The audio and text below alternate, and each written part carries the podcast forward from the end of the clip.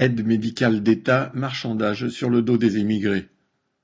La suppression de l'aide médicale d'État AME a été retirée de la loi immigration par la commission mixte paritaire, mais pourrait être remise sur le tapis. Pour obtenir le vote de la loi par les sénateurs et députés de droite, Borne s'est engagé par un courrier à Gérard Larcher, le président de droite du Sénat, à remettre en discussion la réforme de l'AME début 2024.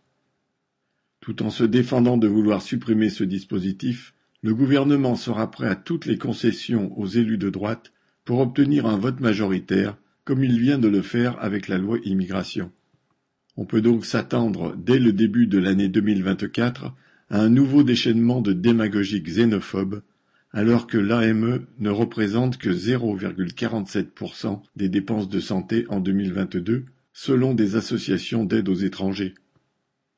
Priver une partie de la population la plus précaire d'accès aux soins serait non seulement odieux, mais une menace supplémentaire pour la santé publique.